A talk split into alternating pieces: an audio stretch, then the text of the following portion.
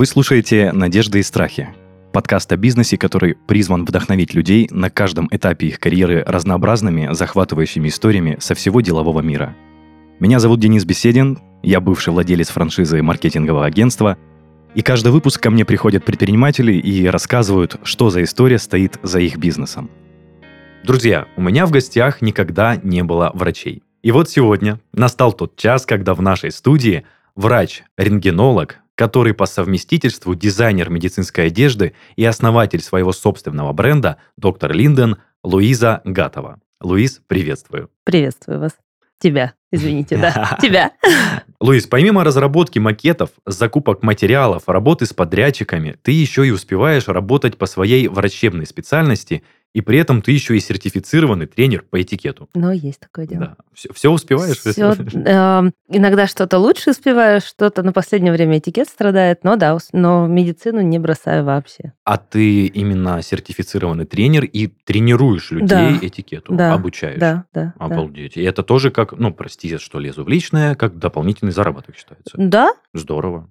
Здорово. Спать хоть успеваешь? да. Ладно. Такой вопрос, что, я так понимаю, на врача отучиться непросто. Вообще не просто. Это же вроде как минимум Мне кажется, на врача учи- отучиться невозможно. невозможно. Ну, отучиться на совсем, вот чтобы сказать, я все знаю, нет. Ну да, плохо тот человек, который знает все. М, Так э, к этому шла ты минимум 7 лет, я так понимаю, во время Восемь. обучения. 8 Мгм. даже.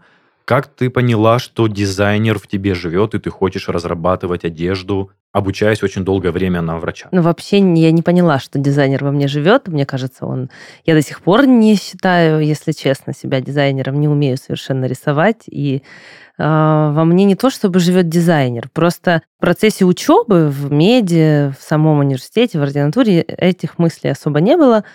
Это появилось во время работы. Во Уже время- по, по специальности? да, да, то есть я отучилась в медицинском университете, потом поступила в ординатуру, уже выбрав узкое направление в медицине, собственно, рентгенологию, и затем устроилась на работу.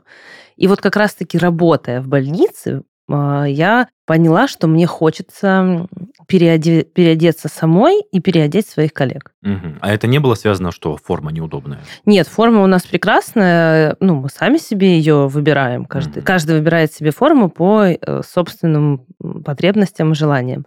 Но она вся однотипная. И получается так, что большинство медиков, особенно те, кто работают в государственных больницах, они на работе живут. Ну, то есть это реальные там сутки, дежурства и более, и более. И это постоянно. И по сути, в основном нашу, наша одежда у медицинских работников это медицинская одежда. То есть мы, условно говоря, там проснулись утром дома, оделись, вышли из дома, какое-то время там, ну, условный час, да, доехали до работы в своей обычной одежде, переоделись в медицинскую, весь день провели, а то и сутки в ней, и ушли с работы, и тот же час провели в обычной одежде и Мгм. пришли домой. Все. Ну да, наверное, неудобно, когда тебе что-то не устраивает. Не вот то, чтобы, но- не то, что не устраивает, но просто все одинаковые. У нас основные такие сильные, большие бренды популярной медицинской одежды, они все создают одежду достаточно одинаковую. И если ты там смотрел, наверное, какие-то фильмы там медицинские, всякие Конечно, разные, у всех одинаковый халат, одинаковые там хирургические костюмы, все только разного цвета. То есть в основном все примерно одно и то же. А когда ты в этой одежде живешь, и ты понимаешь, что ты открываешь свой шкаф, понимаешь, что у меня куча разной всякой красивой одежды, на которой я не, в которой я не могу ходить на работе. Ну, потому что э, прошло уже, благо, то время, когда медики ходили на работе, э, накинув халат поверх обычной одежды. Сейчас такого нет уже. Нет, ну, мало где есть, но в основном, то есть и клиники частные, и государственные больницы в основном требуют, чтобы полностью сотрудники переодевались в медицинские костюмы, халаты сверху и обувь меняли. Что нормально, потому что все-таки это работа с пациентами, и в принципе, странно халат поверх свитера с джинсами смотрится. Это, наверное, уместно только в меди, когда мы там сидели на парах. Ну, и это часто встречается, вот э, врачи скорой помощи приезжают, когда Ну, это другая история. Они должны быть в халате, но они бегают из кареты скорой помощи в дом. Это, по- Ну да, это улица, такой да. момент. Да, и то у них сейчас уже есть такие э, куртки, костюмы, э, где написано «скорая помощь», и это выглядит тоже более-менее унифицированно. И вот когда ты все это время проводишь в медицинской одежде, и ты понимаешь, что я люблю там ходить в каких-то более элегантных, ну, например, я лично, да, в каких-то более элегантных вещах. Мне нравится что-то приталенное, какие-то жакеты, костюмы, брюки другого кроя. А ты понимаешь, что этого не... Просто это не представлено в линейке имеющихся брендов уже на рынке. И в какой-то момент появилась мысль, а почему бы и нет? Угу. Как такой момент эстетики. Да, в, очень захотелось, да, чтобы были в красивые. рутине больничных форм. Да, хочется, чтобы ты чувствовал себя ну, не просто удобно, а удобно, но еще и красиво. Ух ты. Особенно девочки. Это точно. Ну, слушай, плавно подошли к тому, что тебе это захотелось. Да. Расскажи, как ты к этому шла, то, что решилась это попробовать и, собственно, попробовала. Вообще не поняла, если честно, как это произошло. Я просто пришла к своей подруге а, на работу, а она открыла буквально там за несколько месяцев до этой встречи а, свою, свое ателье по пошиву и ремонту одежды. И я, а я поменяла работу, получается, с одного места перешла в другое, но это тоже все, естественно, в рамках медицины. И говорю, ну, мне так хочется, хотелось всегда создавать одежду медицинскую. Она мне говорит, ну давай попробуем. Я говорю, ты с ума сошла? Я в смысле, я не умею рисовать от слова совсем. Шить, ну, когда-то в школе на трудах я шила фартук. И все. И то шила как? Я его вырезала, мама его сострочила. Этом как бы мои а, швейные таланты... Ну, что-то куклам шила, ну, как все дети, наверное, многие девочки. И она говорит, ну что, у тебя есть идеи, ты же знаешь, как это хочется, выгля... хочется тебе, чтобы это выглядело? Я говорю, знаю. Ну, давай, у меня есть швей, давай попробуем.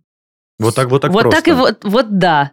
То есть это, на самом деле, я это называю безумие и отвага, потому что по-другому это никак нельзя назвать. Такое начало достаточно простое, да? Да. А сейчас, я так понимаю, у тебя к тебе поступают заказы с крупных клиник на целые Ну, да. корпоративные сетки, и ты снабжаешь их своей медицинской Ну, формой. я, э, ро- у меня есть розничная продажа, то есть человек может прийти, выбрать себе костюм понравившийся, то есть есть вещи в наличии, есть возможность на людей с э, нестандартными фигурами, а ну, их все-таки достаточное количество, или откорректировать то, что уже имеется у нас в магазине, или сшить по своим меркам, если совсем нестандартная фигура.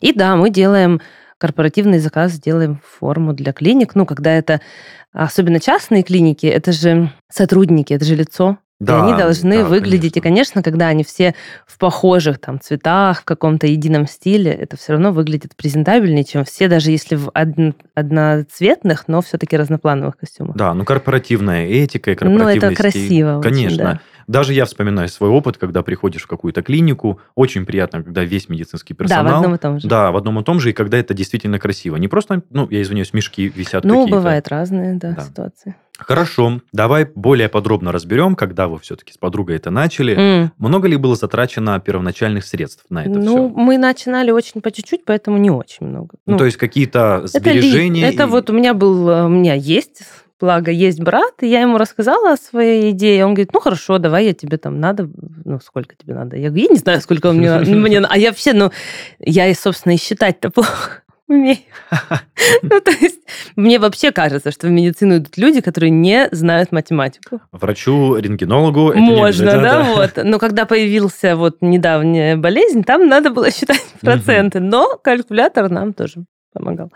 Вот. Но на самом деле это все смешно, но я правда считать плохо умею. Тем более я даже не представляла, сколько денег на это, ну, ну, от слова совсем не представляла. Сколько стоит ткани, пошив.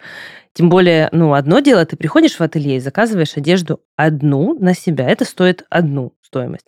А когда ты приходишь с какими-то там одного фасона и одного цвета несколько размеров. Это уже размерный ряд, и это должно как-то по-другому стоить. Я даже не представляю, сколько. Поэтому он мне финансово помогал. Здорово. Я, получается, делаю вывод, что никакого бизнес-плана, э, Ничего, финансового что, проекта чём ничего не всё? было. Это все для слабаков. Ну, слушай, прям интересно, как это все развивалось. Э, Вы начали с подругой шить. Да, э, да. Хорошо. Какие эм, точки сбыта вы находили? Как вы Какие придум- мои коллеги, конечно. Ага, то есть это О, просто близкий круг. Это же логично. М, Слушай, я бы не сразу догадался Почему? своим коллегам продавать что-то. Ну как, я показываю, я прихожу в этом сама. Ага, живая реклама. Ага. Прекрасно. Это же у меня, ну, не знаю, гордиться этим или наоборот грустить, но у меня до сих пор, я думаю, что большая половина моих покупателей это мои коллеги, которые знают меня лично. Но мне на самом деле это приятно, что люди, зная меня, приходят, а, покупают одежду, и они в этой одежде чувствуют себя хорошо, им нравится, они приходят снова и снова. У, каких, у кого-то появляются свои там комментарии, а добавь вот здесь кармашек, а вот сюда вот какой-то там хлястик. Особенно мальчики придумывают какие-то эм, штучки функциональные. И ну, мне нравится, они присылают мне фото с работы, как они там встречаются по коридору в одной больнице, оба в моих костюмах, присылают мне фотографии. Мне, конечно, это безумно нравится. Слушай, это классно. Ну, я думаю, что покупатели твои знакомые, в этом нет ничего такого. Это прям... Это круто. Угу, я, это я горжусь этим, правда. И ты когда начал говорить там бизнес, э, я, конечно, свое дело бизнесом не могу назвать. Серьезно? Нет, это дело. Но бизнес это когда ты такой большой руководитель, там всем так все. А это дело. Это Слушай, ну, душа, ну, это совсем кажется, другое. Мне кажется, начинающие предприниматели, которые вот только-только что-то планируют, они с горящими глазами даже смотрят на такие проекты, которые ты считаешь, ну, чем-то незначительным. Нет, я не считаю, что это не, незначительное. Для меня это очень значительно, mm-hmm. и я тебе больше скажу, я даже признавалась недавно у себя в моем небольшом инстаграм-аккаунте, что для меня это даже сложнее, чем медицина. Mm-hmm. Потому что, наверное, я в этом еще маленькая, ну, как бы не такая опытная, и в медицине мне уже сложно, ну, много всегда, конечно, разных случаев и сложных и всяких, но такого вот, чтобы я была совсем вот вымотана, наверное, эмоционально, такого не бывает. А после нескольких дней, проведенных там в ателье, э, когда это и люди, и, и разные задачи, я все равно эмоционально устаю больше. Я mm. думаю, что это связано ну, с меньшей, меньшим опытом в этой сфере. Но у тебя, соответственно, никакого ни швейного образования, Ничего. Ни у меня есть вот, высшее медицинское образование и диплом преподавателя по этикету. Слушай, здорово. К преподавателю по этикету мы чуть-чуть попозже вернемся. Да. А, можешь рассказать более подробнее, когда вы задумали все это с подругой, скажем так, которая предложила идею, какие ожидания? Ну вот, может, какие-то страхи, какие-то надежды страхи, на это возлагались? конечно, да. Ну, страхи, боже, что происходит? Ну, то есть ты просто не я знала, вообще как не понимала, двигаться и куда. Происходит. Для тебя, наверное, это все было такой интересной игрой. Но который... это было просто чем-то очень интересным и э, желанным. Угу. А какие-то страхи, да, конечно, страхов куча, когда ты понимаешь, что там что-то не получается, сколько выкинуто ткани, сколько измучено друзей, там, на которых что-то шили и кучу переделок делали. Конечно, угу. это тоже, да. Тогда давай вернемся к самому началу и поэтапно расскажи нам, как ты двигалась, э, как вот у вас запускался цех, угу. как ты пришла к своему собственному производству и разработке, как находила подрядчиков. Ну, в общем, все-все-все поэтапно. Ну, в общем, э, моя это чудесная подруга, которая помогла мне с началом. А затем у нее поменялась немножечко специфика работы, и мы я начала искать другое место, то есть мы с ней продолжали заниматься, она мне помогала этим заниматься, но мне нужно было найти еще какое-то другое производство, где я могла бы шить свою одежду. И я нашла сначала ателье, э, меня любезно взяли как бы, ну это называется аутсорс, наверное, да, когда я не имею собственного производства, но меня взяли на, к себе в работу. И я приходила, там руководитель этого небольшого, там буквально было четыре швеи и руководитель. Она тоже имела, она занималась шитьем, она и закройщик, и сама шила, и она мне просто написала там прайс, по которому будет мне эту одежду. То есть я ей приносила ткани, мы с ней разработали лекала, она на меня делала первые макетные образцы, я ей говорила там или да, или какие-то корректировки, и потом она ей писала, мне там нужно два там М, С, Л, ну и так далее. Угу. Так продолжалось какое-то время. Потом, когда начались какие-то уже э, больше и больше заказы, я поняла, что это очень неудобно, потому что это чужой все равно дом, условно говоря, в который я прихожу, и там приводить своих э, клиентов, да, и время согласовывать. То есть нужно согласовать мое время между моей работой основной и на количеством моих выходных свободное время моего клиента, который тоже доктор, и он тоже по-любому э, мало когда свободен, и время удобное для этого ателье. Поэтому у меня, к счастью, была другая подруга и есть тоже, к счастью, а, которая, у которой на тот момент было свое ателье женской одежды. И в этом ателье было место, потому что там было э, несколько свободных рабочих мест, скажем так. И она мне предложила просто прийти к ней в, с Соарендаторство. А, ты Субаренда, вот как это называется. Ты просто хотела нанять персонал, соответственно, да, и туда то есть, да, на имеющиеся уже рабочие места, в имеющиеся, на имеющуюся территорию нанять свой персонал и работать. И она согла...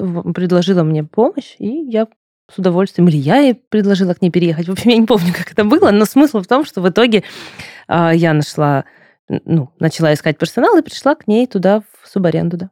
И сейчас... Э, Там и нахожусь. Вот, вот в да, такой вот, же стезе все Да, да, да, вот так мы нахожусь. Здорово. Когда ты поняла, что вот этот, э, пока вот в твоем Дело, понимании дело, да. да, а, приносит тот доход, которым стоит заниматься и на который стоит уделять свое время? Вообще не имеет это значения доход. То есть ты просто занимаешься Нет, этим для вообще себя? это да, это не, это не про то. Доход будет, но сначала, ну доход это не самоцель. Но, видишь, я немножко со стороны предпринимательства Естественно, я понимаю, я вообще, я же говорю, я на самом деле я вообще не предприниматель. Мгм. Ну, то есть я каждый раз, когда рассказываю эту историю, на меня люди, которые правда занимаются бизнесом, мне кажется, смотрят как на дурочку. Слушай, ну ты это все не то, что мягко воспринимаешь, и не, не скажу, что не всерьез, но такое ощущение, что вот оно для тебя как твое отдушинка такая. Нет, я люблю и медицину безумно, и я ее не брошу. Но я люблю и это очень. И я понимаю, что а, для того, чтобы что-то начало приносить деньги, нужно или изначально в него много вложить финансов, чего у меня не было, или нужно как-то, ну, может быть, жестче выстраивать какие-то рамки, какую-то модель действительно иметь жестче. Но я знаю, что хорошее дело все равно будет приносить доход. Но для этого нужно время. Ну, Я же говорю, или большие, ну, это мое мнение, или большие вложения сразу, или время. У меня больших вложений сразу не было, но у меня есть время.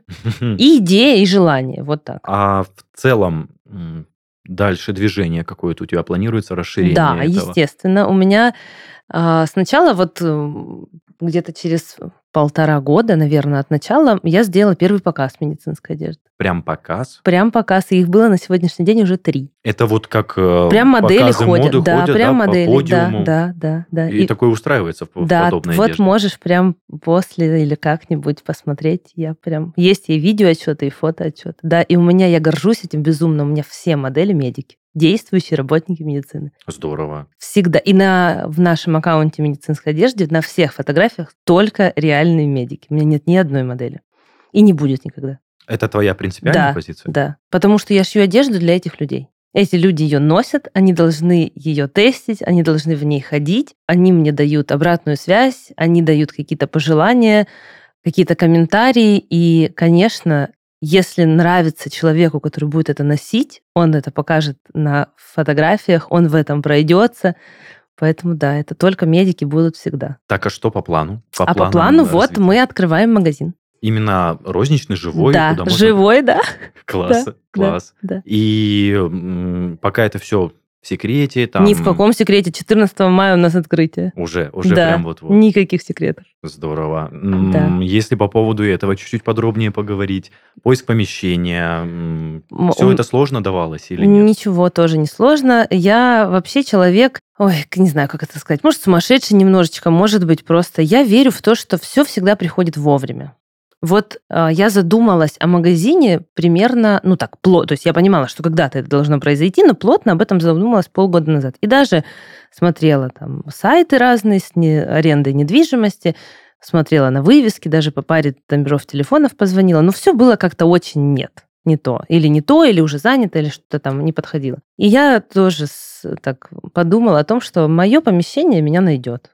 И буквально там, разговаривая с, э, с подругой, я ей об этом сказала. Вот с той самой, которая мне предложила к ней прийти. Все будет тогда, когда должно быть. И я случайно очередной раз почему-то спустя пару месяцев открыла сайт с объявлениями. Первое увидела просто подходящую мне локацию, позвонила. Очень приятная риэлтор. Для меня вообще удивительно, что они существуют. Прият- Приятные Приятная риэлтор. Она была супер позитивная. Очень было с ней э, разговаривать комфортно. И мы не могли с ней встретиться полторы недели. То у меня не получалось, то, я, то у нее. И он- это помещение меня дождалось. Не сдалось никому? Не сдалось, а это важно, потому что это в районе больниц, это в жилом комплексе, это в торговой галерее. Ну, то есть это прям класс, и оно с ремонтом. Это классное помещение. Удивительно вообще, почему оно не сдалось так долго. И мы с ней встретились, и это было первое помещение, которое я посмотрела, я его сняла.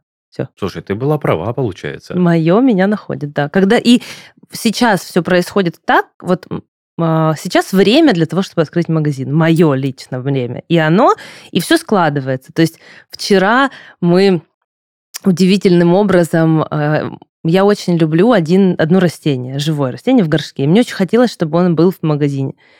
И, ну, оно достаточно крупных размеров, оно достаточно дорогое.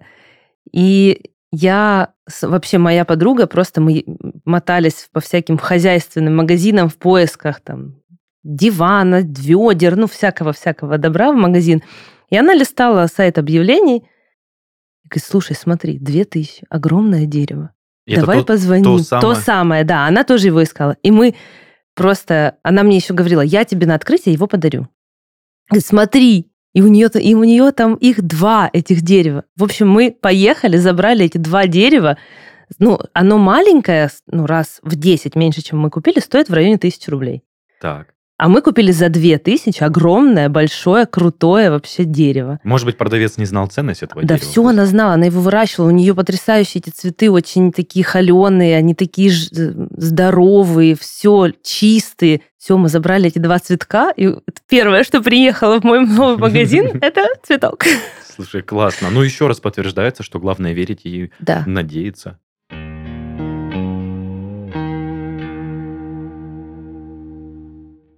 Ранее мы рассказывали о доменах, и казалось бы, все просто «бери и регистрируй». Однако есть несколько нюансов, которые стоит учитывать, чтобы защитить домен от мошенников. Мы коротко расскажем о самых важных. В блоге rec.ru ты найдешь целый чек-лист, который заряжен на защиту домена. Ссылку на него мы прикрепили в комментариях к выпуску. Итак, советы. Совет номер один. Перед регистрацией внимательно изучи правила доменной зоны. У каждой зоны они свои. Например, в международных зонах большинство операций можно проводить через e-mail. Это значит, что и мошенники смогут управлять доменом, если получат доступ к почте. Домены в зонах .ru и .rf более защищены, так как важные операции с доменами могут совершаться только по письменному заявлению. Совет номер два касается персональных данных. Если у тебя компания, регистрируй домен на юридическое лицо, а не на физическое. Так ты обезопасишь себя от тех, кто решит захватить твой домен и пропасть вместе со всеми данными. При регистрации вводи только реальные данные, то есть те, которые ты можешь подтвердить документально, и проверяй все на опечатке, желательно дважды. Почта и номер должны принадлежать человеку, который будет принимать решения по домену. Если ответственное лицо меняется, не забудь заменить данные и в личном кабинете. Совет номер 4. На электронной почте завязано много критических операций с доменом, поэтому максимально обезопась ее – Сложный пароль, двухфакторная аутентификация, резервные номера телефонов и e-mail. И не забывай сохранять резервные коды аутентификации. Совет номер пять. Подключи дополнительные сервисы для защиты домена. В Rec.ru есть две бесплатные опции – запрет восстановления пароля по почте и ограничение входа в личный кабинет по IP-адресам. Также есть и платные услуги – система экстренных оповещений, мониторинг доменов и свидетельство о регистрации. Не игнорируй эти опции, это выгодное и грамотное вложение в безопасность. Ну и напоследок, следи за безопасностью внутри компании. Пусть доступы к изменению параметров домена будут только у тебя, владельца компании. Не храни копии документов в почте и в соцсетях и не предоставляй их по сомнительным запросам ни в каком виде. Надеемся, эти советы помогут тебе защитить домен от злоумышленников. И не забывай, зарегистрировать и надежно защитить свой домен можно у нашего спонсора – компании rec.ru.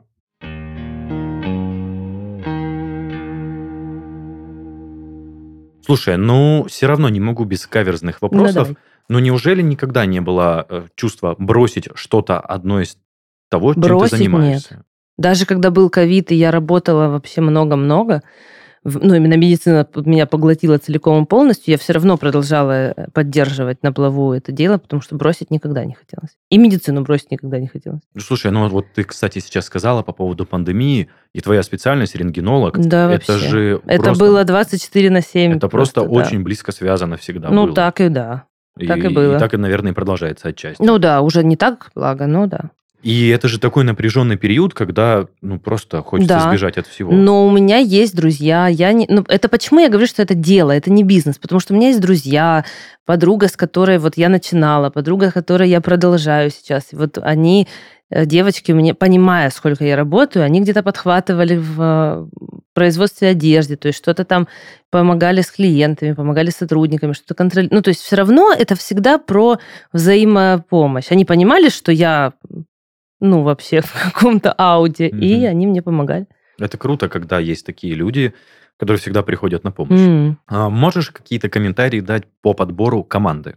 То есть, как да. ты выбирала своих э, сложно, э, самое производственников, сложное. да? Это самое сложное, это подбор сотрудников, потому что в швейном деле очень мало молодых.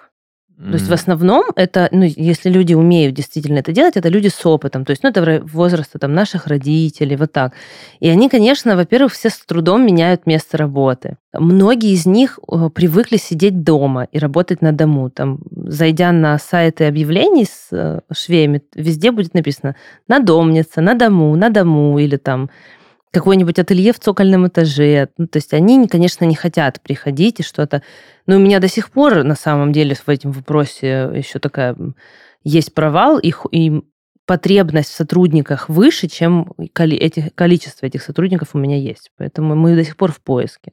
И найти, мало того, что найти в принципе их сложно, а среди них найти профессионала, это вообще просто жесть. Обалдеть. Слушай, а мне всегда казалось, что тут прям бери охапками. Да людей. нет, никакими охапками. Понимаешь, конструктор, человек, который, вот условно, пришла такая я, молодая девочка, и так. сказала, хочу вот такой вот костюм. Да, я ей, допустим, даже если я ей показываю фотографию, да, там, или каких-то частей, там, собери э, пазл, да, условно говоря, из трех костюмов один, она должна в своей голове выстроить макет. То есть она должна перенести на кальку, создать лекало так, чтобы на тебе этот костюм сел хорошо, чтобы у тебя не было там задранные э, какие-то борта, чтобы у тебя рукава, все было... То есть чтобы эта вещь сидела на тебе как вещь, а не как мешок от картошки. И этому же учатся. То есть это конструирование, вот это расчерчивание линий на бумаге, с учет, на ровной бумаги с учетом всех человеческих особенностей фигуры, да, там, естественных перегибов. А когда речь идет еще и про то, чтобы усреднить модель, и она села на разных людей, это вообще сложно. Слушай, и это работа конструктора. И вот их, это просто это такая э, золотиночка в нашем деле. Их сложно найти. Чем больше погружаешься в разные ниши, тем да. понимаешь, насколько все специфическое. Это правда так. Потому что, ну, мне казалось, что там есть чертеж, вперед. Не, ну, чертеж-то надо создать, да, он же не есть. Да, в том-то и дело, то, что чем вот. глубже погружаешься вот в каждую нишу, каждый раз слушая ребят, твоих коллег, которые приходят, ну, я имею в виду да, да, да. по цеху, что сфера э, питания, что Э, какое-то, я не знаю, предпринимательство именно товарка. Это все настолько специфически, то что... Ну, у каждого есть свои, конечно, ну, особенности, да. куча. Там та же швея. Одна швея, условно говоря, сшивает брюки там, ну это сейчас я просто беру с потолка, за час, а другая сшивает их за 4 часа. Ага. Ну, И да. ты понимаешь, что... Но одна делает это как-то вот особенно, ну то есть там столько вообще нюансов. Очень сложно, наверное, все-таки и с персоналом было. И с персоналом все... было очень сложно. У нас вообще одна женщина э, убежала. я хотела ее уволить, так. но я не, ну, я не могла этого сделать. Из-за вежливости? Да.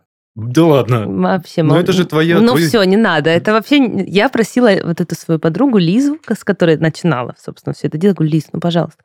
Она, нет, ты, ты должна учиться. Я говорю, я не могу. В общем, я так сильно хотела, чтобы она ушла.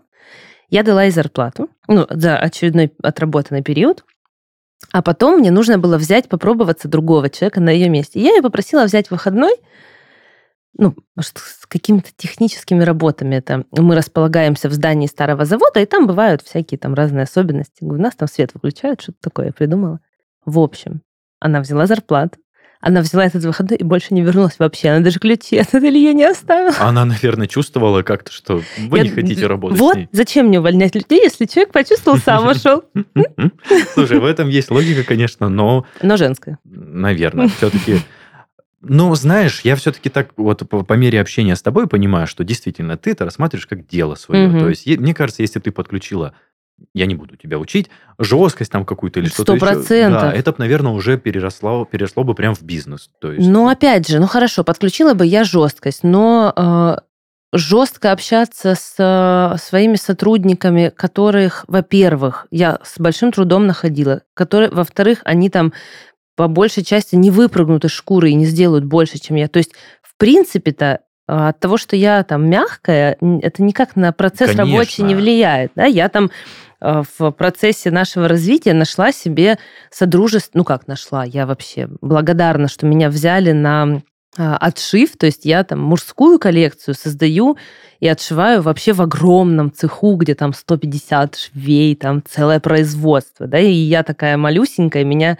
то, что мне кажется по какой-то любви, я не знаю, или по каким-то просто вот течением обстоятельств, девушка, хозяйка этого цеха, она взяла, она руководитель огромного швейного производства, и она просто мне сказала, да, я тебе помогу. И мы сделали вот к последнему показу, сделали мужскую коллекцию, и теперь она мне помогает с этим. И, собственно, для клиник одежду большие партии мы тоже делаем с ней вместе. И я вообще горжусь тем, что меня взяли вот... Хотя я для нее даже не не, ну, не то, что не заказчик, я вот такой маленький-маленький человек с маленьким для нее объемом, то есть у нее объемы там 100 единиц там, и так далее, и более а мне там надо, ну, 30 костюмчиков. Слушай, я всегда говорил, что э, вежливость, она покоряет города. То есть вежливость и нормальное отношение к своим сотрудникам, к людям, с которыми ты хочешь заниматься, партнерством, это всегда помогает. И я думаю, эта история как раз про это. Наверное, да. Все равно мне Все интересно, равно. я не могу. Слушай, ну так что? все складно получается, что... Ну неужели не было ни одного момента в производстве твоем, в твоем деле? Были. То, что ты не хотела все а, это... А, не хотела бросить? Да. Не было. Вот прям ни разу. Ни разу. Сколько лет ты занимаешься этим? Третий год. Третий Три год. года, да. Ну, получается, в апреле 2019 года мы открылись. Это, подожди, это прям после пандемии, получается? Не после. Это, к сожалению, до. А, подожди, то есть это как раз... 2019 год, то есть мы только начали. И в апреле 2020 года случился катастроф. Слушай, а это как-то задело ваше производство? Естественно. Конечно, оно задело наше производство. Во-первых, все медики стали ходить в этих э, чудовищных СИЗах. Точно. Это, С... допустим, раз, угу. да. Во-вторых, а кто не ходил в СИЗах, входили в таких костюмах, которые постоянно подвергались обработке. Во-вторых, времени не то что на одежду, блин, поспать не было. Поэтому... Ты же была в их числе, которые ходили в этих костюмах. Естественно, да, конечно. То есть какое-то время мы ходили в этих костюмах, потом мы просто работали как рабы на галерах. Ну и да, и все. Это, во-первых. А во-вторых, когда все закрыли, все равно же надо платить зарплаты. Ну, то есть, и, естественно, спрос очень сильно упал. Можешь про этот момент поподробнее рассказать? То, что упал спрос. Упал э, спрос. Сотрудникам ну, нужно выплачивать зарплаты. Да, да. Как ты понимала в голове, что это нужно делать? И... А какие варианты? Слушай, ну, но кто-то просто опускает руки и уходит. Ну уж нет уж. Ну как, это люди, которых я наняла на работу. У меня есть перед ними ответственность, у них есть семьи, ну как понять? Вот я это и хотел услышать. Ну хорошо, что на тот момент у меня было условно там три человека, три сотрудника, да, там аренда не, тоже благо небольшого небольшая сумма за аренду, какие-то коммунальные, ну, понятно, свет, там, электричество, но ну, нет, мы продолжали работать. Когда совсем все закрыли, и вообще вот все по пропускам ездили, девочки работали дома. Ну, это, в принципе, приветствовалось. Ну, а почему да. нет? У них у всех дома есть свое оборудование, это естественно. И они все это делали, ну, какие вопросы? Я им платила за выполненную работу. А потом, когда более-менее стало проще передвигаться, и люди начали выходить уже на работу, у нас большое помещение, у нас ну, пространства хватает на небольшой коллектив, вообще спокойно. Они каждый сел в свой там, за свой стол и работает. И все, все работали, да, спрос меньше. Ну что теперь? Ну мы все равно делаем. А просто почему об этом вопросе я как бы серьезно угу. задумывался и периодически спрашиваю у ребят, а, которые приходят, то что почему, ну как случается, что не бросаете своих сотрудников, и все э, отвечают одинаково, то что перед вами ответственность. Ну, конечно. Да, а вы как? взяли на себя ответственность за людей, за их материальное благосостояние. Просто... Не, ну мы же не в игры играемся. Ну как это? Вот. Это же люди. Я же тоже могу быть на месте этого человека. Я же тоже на кого-то работаю. И если тебе не будут платить зарплату, соответственно... Ну, будет неприятненько. Угу. Ладно, отлично. Просто хотелось, э, скажем так, послание нашим слушателям да. отправить, то, что если вы берете за что-то, чтобы Надо. у вас была ответственность за это. Да.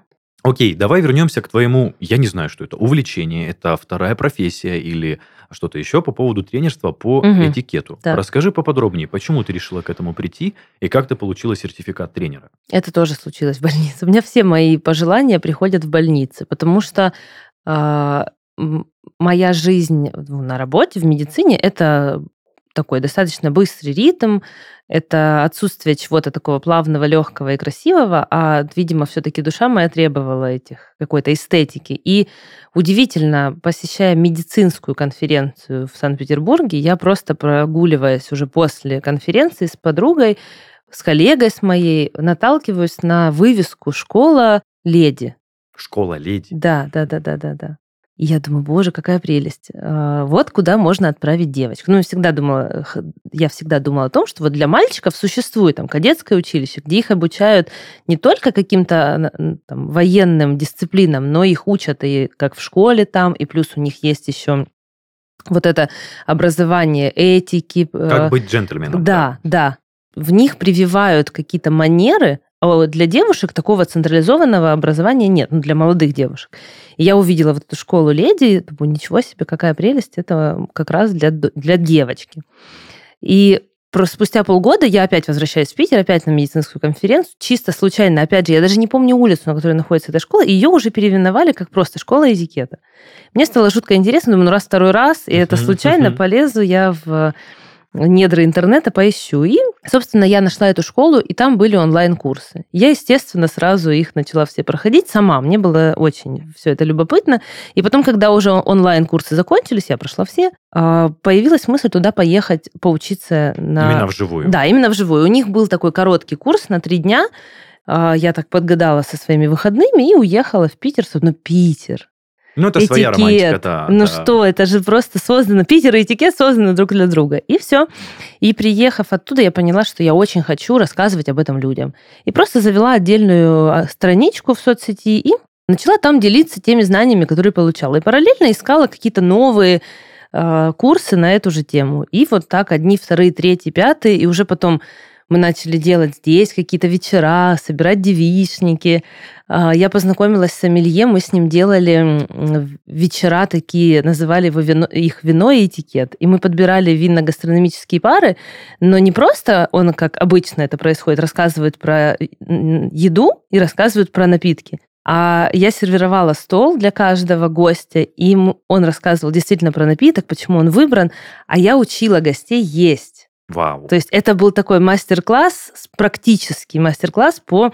И мы сделали по тематикам, там, морскую тематику со всеми этими устричными вилочками, Обед у нас был со стейками, мясом, разными видами ножей вот для мяса. Это пользуется спросом? Люди ходят на такое? Ну да, потихонечку начинают. Но когда я это только начала делать, это был 2017 год, это прям совсем было прям... Ну, многие не понимали вообще, что происходит, чем mm-hmm. я занимаюсь. А сейчас это прям потихонечку, да, набирает обороты, и люди интересуются. Ты сейчас продолжаешь этим заниматься также серьезно, увлеченно? Ну да, я это очень люблю, и я в том же самом чудесном Петербурге получила сертификат именно преподавателя по этикету, и я стараюсь развиваться в этом направлении. К сожалению, тоже моя вовлеченность большая в медицину, когда был ковид, вообще все притормозила. Но сейчас я потихоньку начинаю опять как бы развиваться в этом вопросе, и мы сделали игру по этикету для людей. То есть я, она как настольная игра. Мы собираем гостей, и они играют, и каждый ход в этой игре – это вопрос по этикету. Слушай, класс. Ну, вот. просто это все звучит настолько гармонично у тебя, что у да. тебя есть основная профессия, какое-то дело, которое mm. ты вкладываешь в душу, еще что-то как хобби.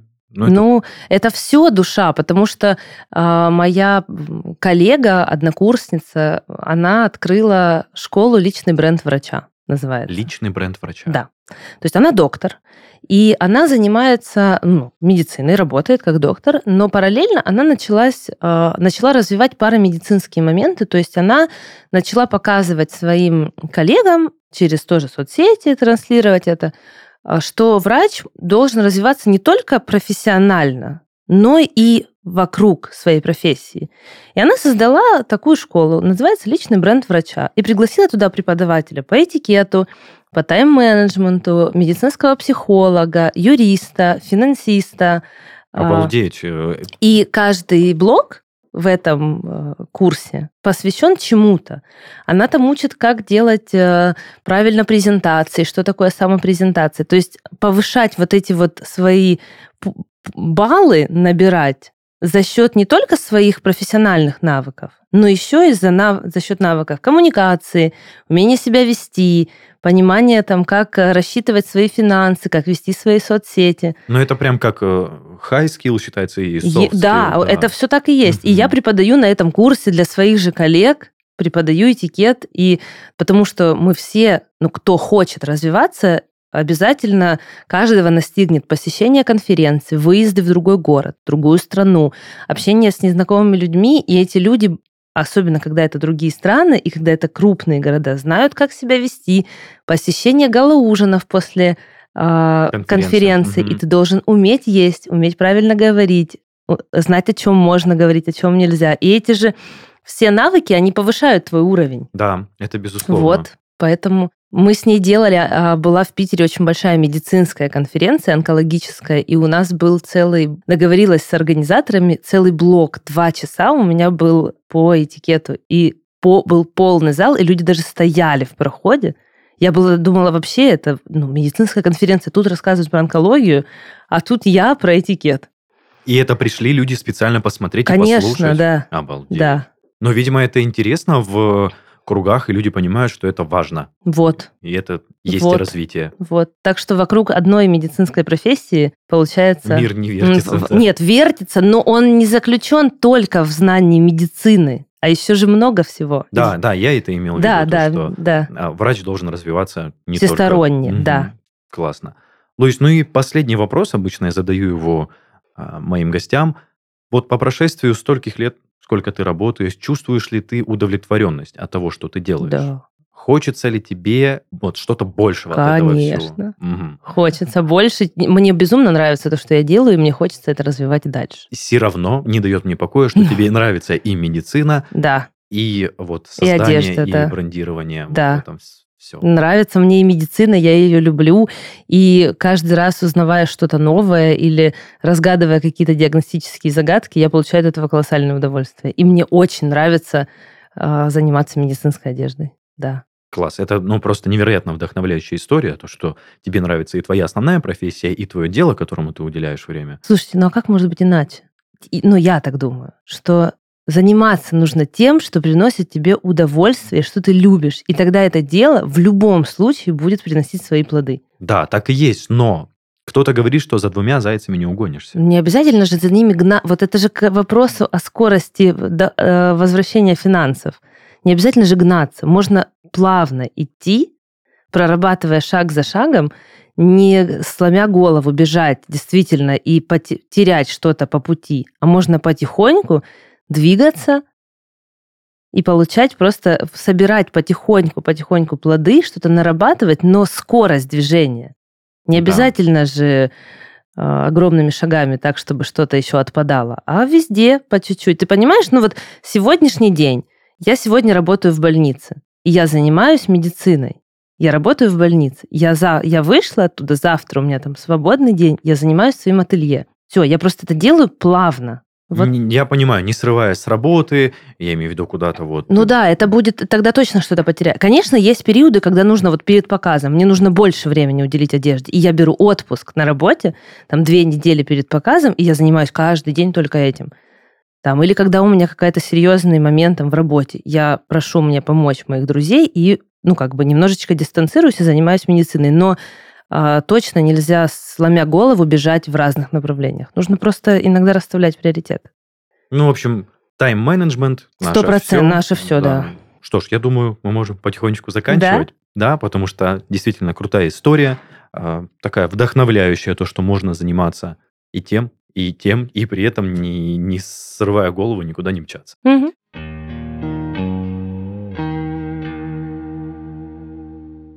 Спонсор сезона rect.ru.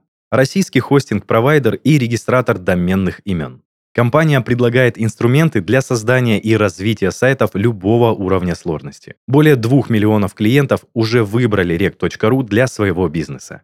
Присоединяйся. rec.ru. Домены, хостинг, серверы.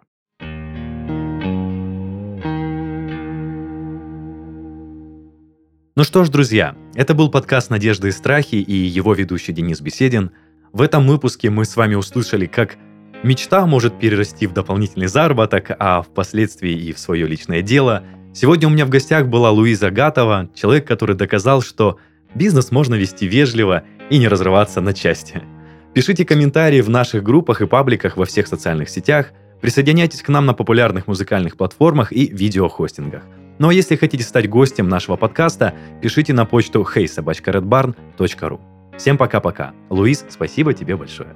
И тебе спасибо большое.